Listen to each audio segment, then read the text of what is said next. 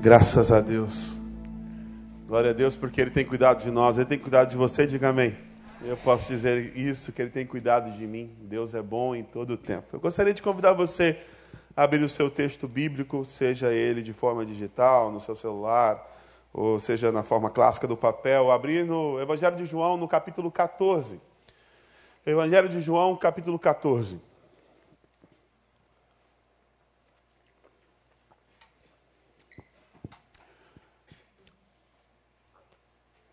O capítulo 14 do Evangelho de João, Jesus inicia um discurso, um discurso de despedida. Nos capítulos 14, 15, 16 e até o 17, ele está batendo um papo com seus discípulos. Jesus sabe o que vem pela frente. A cruz está no horizonte. Ele sabe que ele vai ser crucificado. Ele reúne seus discípulos, aqueles com quem ele passou os últimos três anos de sua vida, comendo junto, andando juntos, formando-os, ensinando-os em tudo. E aí Jesus chama aqueles discípulos para uma conversa final. Instruções finais. E no capítulo 14, 15, 16, você vai encontrar diversos versículos que nós sabemos de cor. Só no capítulo 14, por exemplo, ah, vê se você conhece esse versículo. Não se turbe o vosso coração. Credes em Deus, credes também em? Na casa do meu pai há muitas. Se não fosse assim, eu vou teria dito: vou preparar-vos. E assim vai. Se eu for e vou preparar-vos lugar, voltarei e os levarei, para que onde eu estiver sejais vós. Eu sou o caminho, a verdade, ninguém vem. O primeiro é versículo 1 a 3, esse segundo é o versículo 6 de João 14, todos no capítulo 14. No versículo 21 diz assim, no versículo 6, o versículo 14 diz: Tudo que pedirem em meu nome eu vos. Ok? Esse aí ninguém conhece. Tudo que pedirem em meu nome eu farei. Versículo 21: Aquele que tem os meus mandamentos e os guarda, esse é o que me ama, e aquele que me ama será amado pelo meu Pai, e eu também o amarei e me revelarei a ele, me mostrarei a ele. Por que é que o capítulo 14 de João e o capítulo 15 e 16 tem tantos versículos clássicos que nós conhecemos de cor? Porque é o último discurso de Jesus. É a última conversa de Jesus com seus discípulos. Jesus tem coisas extremamente importantes a nos dizer e a nos ensinar. Repare que alguém no seu leito de morte, quando chama alguém para conversar, você nunca vai ouvir alguém no seu leito de morte chamando, chega, chega aqui, chega aqui, pertinho de mim. Quero te dizer uma coisa muito importante. Guarda isso no seu coração. Uma vez Flamengo, sempre Flamengo. Você não vai encontrar esse tipo de atitude, porque ninguém quando tem pouco tempo disponível, fala esse tipo de besteira. Porque quando nós temos pouco tempo, e o pastor Wander ah, nos ministrou no domingo passado muito bem, Jesus, ele tinha um completo controle do tempo, ele sabia remir o tempo. E Jesus, naqueles últimos instantes com os discípulos, ele tem coisas extremamente importantes a dizer. E eu quero dizer para você nesta noite que Jesus tem algo extremamente importante para dizer para o seu coração nesta noite.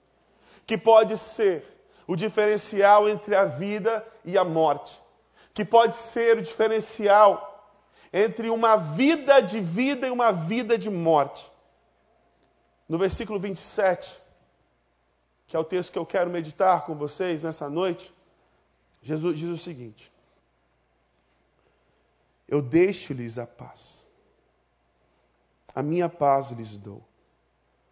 Não a dou como o mundo a dá. Não se perturbe o seu coração.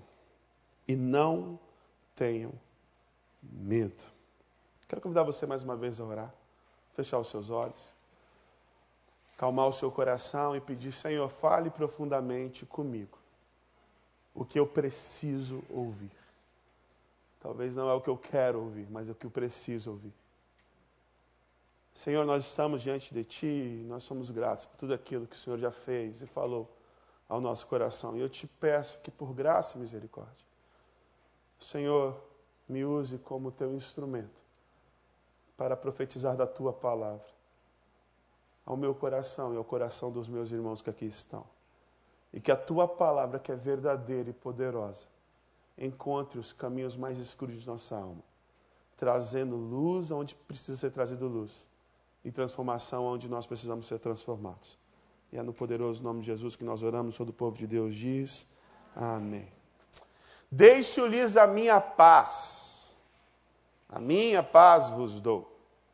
Jesus diz isso para os discípulos. Agora a pergunta é: que paz é essa?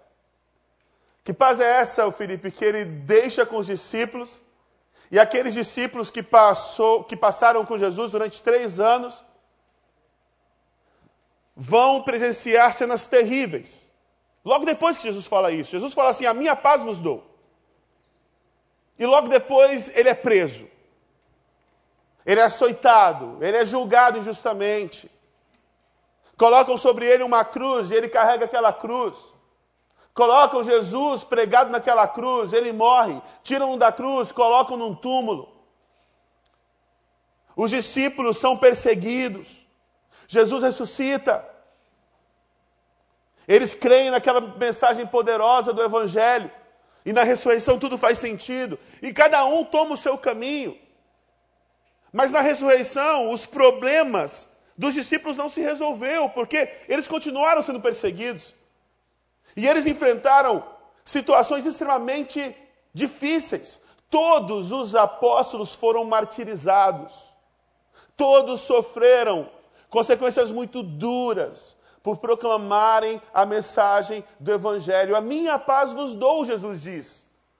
Mas parece que depois que Jesus diz, a minha paz vos dou, o que aqueles discípulos enfrentaram foi, foi guerra.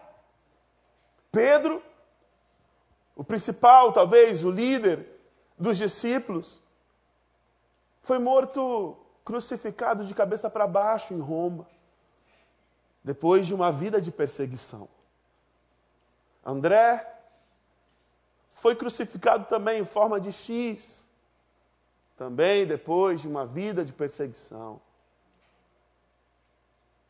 Filipe foi também crucificado em Hierápolis, depois também de passar por uma vida de perseguições e de guerras. Bartolomeu, um dos discípulos de Jesus, aquele que falou assim: pode vir alguma coisa boa de Nazaré? também foi e levou a palavra do Evangelho para a Síria. E na Síria, que a gente sabe bem como estão as coisas na Síria, na Síria, Bartolomeu teve a sua pele arrancada, depois também de passar por muita perseguição e de muita guerra. Que paz é essa que Jesus dá para os seus discípulos? Porque, olhando friamente a história de cada um deles, parece que nenhum deles teve paz. E a história é tão interessante que, quando Jesus é morto, lá em João 20 diz que eles estavam com medo, estavam aflitos e eles se esconderam num lugar. Eles estavam com as portas trancadas. E aí Jesus chega no meio daquele, daquela atmosfera de completo medo, desesperança, desespero, um misto de sentimentos, e Jesus entra naquele ambiente que estava trancado e ele fala assim para os discípulos: paz seja convosco. Que paz é essa que Jesus dá para os discípulos?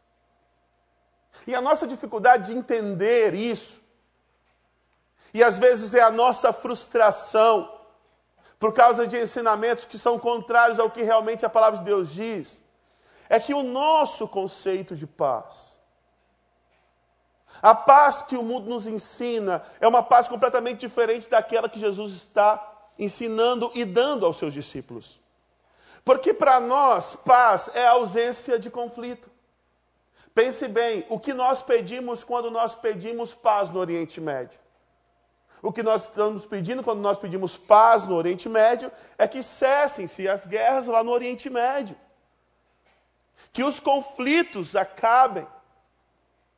Quando eu oro pedindo paz no meu lar, o que, é que eu estou pedindo? Eu estou pedindo que os conflitos na minha casa acabem. Se eu estou em conflito com os meus pais, se eu estou em conflito com os meus filhos, e eu oro por paz, eu quero que aquele conflito acabe. Porque na nossa mentalidade, no nosso entendimento, a paz é a ausência de conflito. E esse é o nosso problema. Por termos essa mentalidade de que a paz é a ausência de conflito, nós não desfrutamos da paz que Jesus nos dá, porque nós ficamos esperando na nossa vida que todos os conflitos, que todos os conflitos se cessem. E nós nunca desfrutamos a paz que excede todo entendimento. Porque, meu irmão, vai ser muito difícil um ponto na vida onde todos os conflitos são cessados. E muitas vezes o que nós falamos quando dizemos que estamos bem,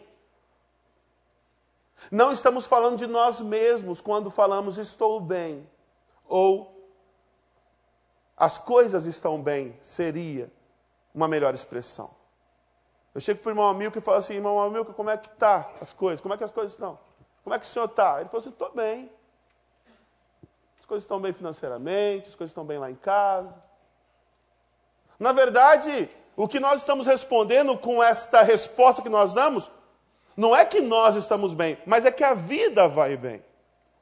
No entanto, se existe algum conflito, se, se existe algum ponto de desequilíbrio em nossas vidas, o que é que nós respondemos? Eu não estou bem. Eu não estou nada bem. Eu estou em conflito com a minha esposa, eu estou em conflito com o meu filho, eu estou com problemas financeiros. E basta apenas um dos nossos ponteiros ficarem desregulados, que instantaneamente a nossa paz se vá.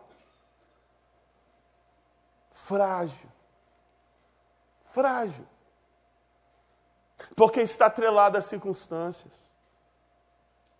Porque a paz que o mundo nos oferece é uma paz que é atrelada às circunstâncias. Você só vai se encontrar realmente em paz quando tudo estiver bem. Não é à toa que quando você vai em alguns lugares, o que o evangelho que é pregado é o evangelho da prosperidade, porque o evangelho da prosperidade quer consertar a sua vida, no sentido de se você está com problema de saúde, você vai ser curado. Se você está com problemas financeiros, você vai ter dinheiro. E aí, se tudo começar a dar certo, aí você vai ficar bem. Pare de sofrer. Pare de sofrer. Venha para cá e conserte toda a sua vida. Ajeite seu casamento, ajeite a sua vida financeira. Tenha tudo organizadinho no lugar e aí sim você vai viver bem. E nós ficamos nessa espera constante de que tudo esteja no lugar, de que tudo esteja acertado, de que tudo esteja organizado, para começarmos a desfrutar de uma vida boa, de uma vida abundante. Aí o Cazuza diz: Estamos, meu bem, por um tris, para o dia nascer feliz. Parece que falta só uma coisa. Se eu tiver isso, se esse único problema que eu tenho na minha vida hoje, se isso se resolver, aí sim a minha vida vai para frente, aí sim as coisas vão andar, aí sim eu vou realizar, aí sim eu vou. E nós ficamos sempre na ansiedade para que as coisas estejam todas resolvidas em nossa vida, para que nós finalmente desfrutemos de paz. Ah, finalmente um pouco de paz. E a triste notícia é que pouquíssimas vezes na vida você vai enfrentar um cenário que esteja assim, onde tudo esteja bem. Eu não digo que talvez não ocorra, porque talvez ocorra. Mas para a maioria de nós, e na maior parte da nossa existência, o que nós enfrentamos é guerra é conflito. É luta. O próprio Jesus nos ensinou, falando assim: olha, no mundo tereis aflições. Ele prometeu que nós teríamos aflições. Mas tenham bom ânimo, porque eu venci o mundo. Que paz é essa? A paz que Jesus não dá não é uma paz que está atrelada às circunstâncias. Não é uma paz que nós podemos desfrutar apenas quando todos os conflitos estão resolvidos. Porque esses discípulos que eu acabei de citar experimentaram na sua profundidade essa paz que receberam de Jesus. O apóstolo Paulo, na segunda carta que ele escreve a Timóteo, eu preguei sobre esse texto aqui. Ele lá nos últimos versículos, com uma pena de morte para sua frente, ele fala: ah, o Senhor me livrou da boca do leão. Ele fala assim: o Senhor me levará a salvo até o seu reino. Paulo é alguém que está no meio da guerra, está no fronte de batalha, é tiro para todo lado, mas é alguém que está desfrutando da paz, não do mundo, mas a paz de Jesus, porque a paz de Jesus, meu irmão, é uma paz, não do exterior, mas é uma paz que reside no coração. E que não depende das circunstâncias. Depende daquele que nos deu a paz.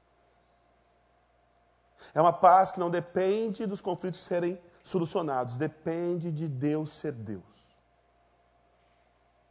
E quando Jesus fala assim: A minha paz vos dou, eu não vos dou como o mundo a dá. Ele está falando dessa paz.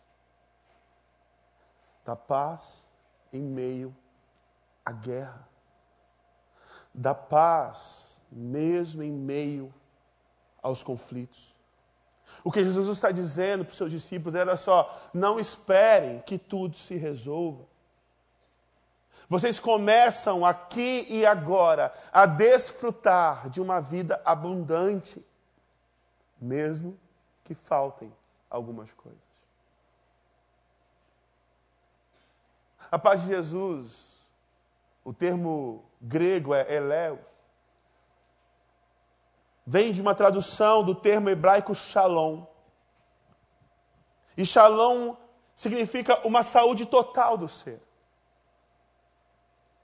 Shalom quer dizer um ser que está em harmonia absoluta com Deus, com o outro, com ele mesmo e com a terra. Essa é a shalom.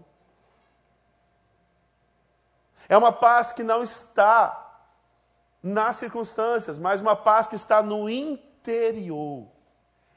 No interior. O convite de Jesus para você nesta noite. Que você pare de esperar que tudo na tua vida se resolva. E Ele te convida a agora desfrutar de uma paz, mesmo em meio às mais violentas guerras que você está vivendo na sua vida. Ele convida você a confiar nele. É uma paz que vem de uma fé profunda, uma certeza, uma convicção absoluta de que não importa quão mal as coisas estão, existe um Deus que tem o controle da história na palma de suas mãos. Queria que você assistisse um vídeo comigo. Vídeo do Zack Smith. Esse vídeo mexeu profundamente comigo. Eu mostro ele para todo mundo. Porque é um vídeo que fala profundamente ao meu coração e fala sobre essa paz que nós estamos dizendo hoje. Claudinho.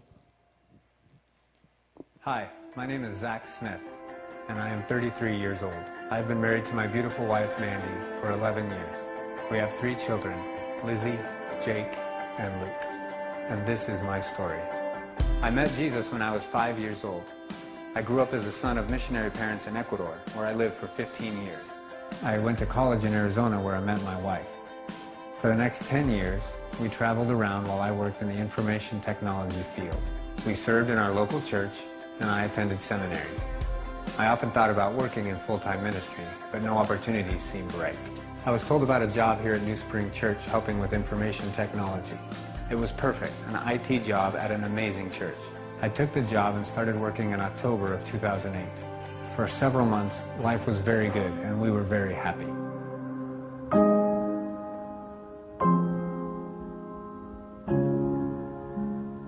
In May of 2009, at age 32, I was diagnosed with stage 4 colon cancer. Immediately, I had surgery to remove a foot and a half of my large intestine and a lemon-sized tumor. I was told that cancer had spread to my spleen and to my liver. Chemotherapy was on the horizon. This was all a very sudden shock to me. I had always been very healthy, and I found myself very confused. Why did I have cancer? Had I done something wrong to cause it? Was this a result of many years of sinful living in my past? I was working at a church and serving God. Where did I go wrong? But thankfully, the confusion quickly turned to hope.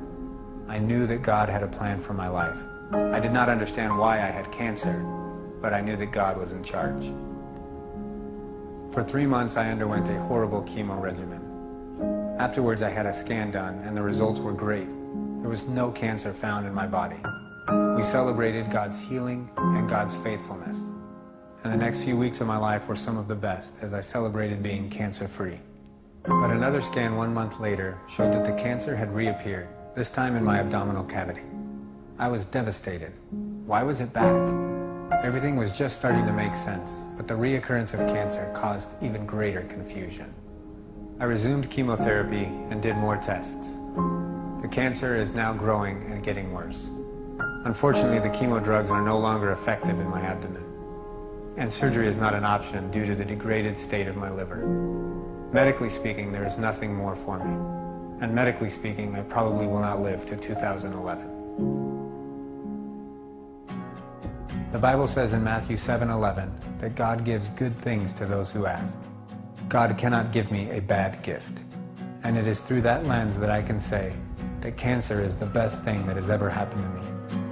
I am a better husband and a better dad, a better boss and a better employee, a better friend and a better follower of Jesus. And through cancer, God has shown me some amazing things about himself. Those are indeed great gifts. I still have questions about cancer, why it went away and why it came back. I do not understand, but I know that God is in charge. I am praying for God to heal me. That is my desire. I want to walk my daughter Lizzie down the aisle. I want to watch my sons, Jake and Luke, become men. I want to grow old with Mandy. And I want to live my life with my friends here at work. But I may not be able to work for very much longer. And I may have just celebrated my last Christmas with my family.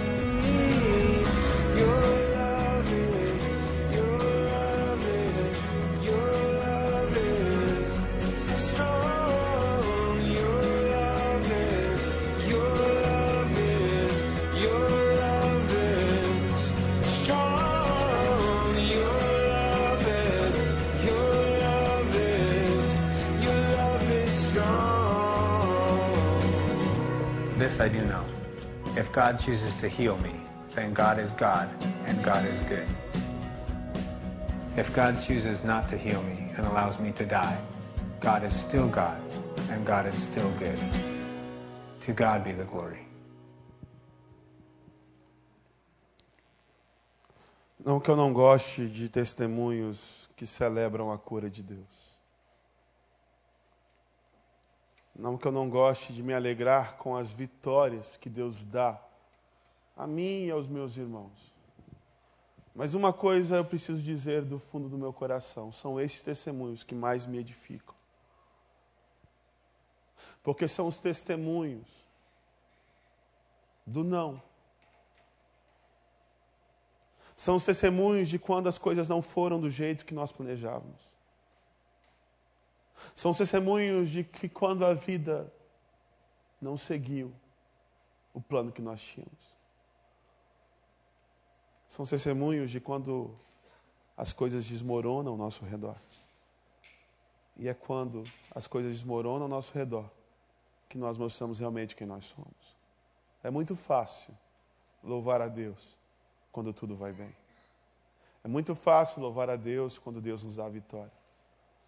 Agora, somente quem recebeu de fato a paz de Jesus é que pode celebrar a Deus, mesmo quando nós não recebemos o sim que nós queremos dele. Uma coisa que eu acho linda na história do Zack Smith é que ele sabe que o futuro dele está garantido, de uma forma ou de outra. Ele fala: se Deus me curar, Deus é bom. Se não me curar, ele continua sendo bom. Ele sabe quem Deus é. Ele sabe nas mãos de quem a vida dele está. É por isso que Jesus fala: olha, não fiquem com o coração perturbado. Não tenham medo. Tem uma outra passagem que Jesus fala a mesma coisa, não tenham medo. Quando ele anda sobre as águas e os discípulos veem ele e os discípulos ficam apavorados no barco. E ele fala assim: Não tenham medo, sou eu. Sou eu. Que Jesus está dizendo para você nesta noite é: Não tenha medo. Eu estou no controle. A minha paz eu te dou. Eu não te dou como o mundo a dá. Não perturbe o vosso coração. Não tenha medo. Quem é que pode receber essa paz? Todos aqueles, todos aqueles que simplesmente ouvirem a voz de Jesus e crerem nessa voz de Jesus. Ele fala: Minha paz vos dou. Ele não fala: Minha paz eu estou vendendo para vocês. Ele fala assim: minha paz eu estou dando para vocês, gratuitamente. Eu quero perguntar para você, nesta noite, quando toda a congregação fecha os olhos e medita sobre aquilo que Deus falou ao seu coração. Quantos aqui nesta noite precisam dessa paz? Levantem a mão. Quem precisa dessa paz nesta noite? Levante a mão. Tantas pessoas que estão passando por estas guerras tão grandes, essas lutas tão grandes. Recebam a paz de Jesus. Eu quero chamar o nosso pastor aqui. E nós vamos orar, e desta vez nós não vamos orar para que você seja curado. Nós, vamos, nós não vamos orar para que o seu problema seja resolvido. Eu espero do fundo do meu coração e eu clamo a Deus que essas coisas aconteçam, que você receba essas bênçãos, que você se alegre nessas bênçãos mas eu não sei do futuro. Deus é soberano, só Ele que sabe. E nós cantamos: se Deus fizer, Ele é Deus, se não fizer, Ele também é Deus. Mas o que nós vamos clamar ao Senhor neste momento, nesta noite, é que aconteça o que acontecer, venha o que vier, haja o que houver, que a paz que excede todo entendimento tome conta do teu coração e te leve adiante a um futuro seguro nas mãos do Senhor. Você que levantou a sua mão, eu gostaria que você ficasse de pé agora. E que você, mais uma vez, como pastor, pediu para que nós fizéssemos um momento de intercessão. Que você erguesse as suas mãos. Que você recebesse, nesse ato simbólico, a paz de Jesus. Senhor, a tua palavra diz que a paz tem que ser o árbitro. A paz é aquilo que manda, que decide. Senhor, nós suplicamos que essa paz venha repousar sobre nós agora em nome de Jesus. A tua palavra diz que essa paz é dada por Cristo, que não é o mundo que dá não são as coisas materiais que conquistam, mas é Jesus Cristo ao entrar no coração do homem, que dá a ele a paz, que se torna o árbitro, a decisão, a paz que governa. Ó oh, Senhor, Tu sabes os motivos pelos quais esses irmãos e irmãs se levantaram agora, clamando por essa paz. Nós te pedimos que o teu Espírito Santo, somente o Senhor pode ministrar essa paz na vida, na área que esta pessoa tanto está precisando. Pai, agora inunda o coração e a mente. E obrigado por esta palavra que nos ensinou que nessa vida nem todas as circunstâncias irão bem, mas que a paz do Senhor é perene e continuará conosco todos os dias de nossas vidas. Ó Pai, nos dê fé, convicção, para que possamos sair daqui agora, certos de que a paz do Senhor está sobre nós. Em nome de Jesus. Amém.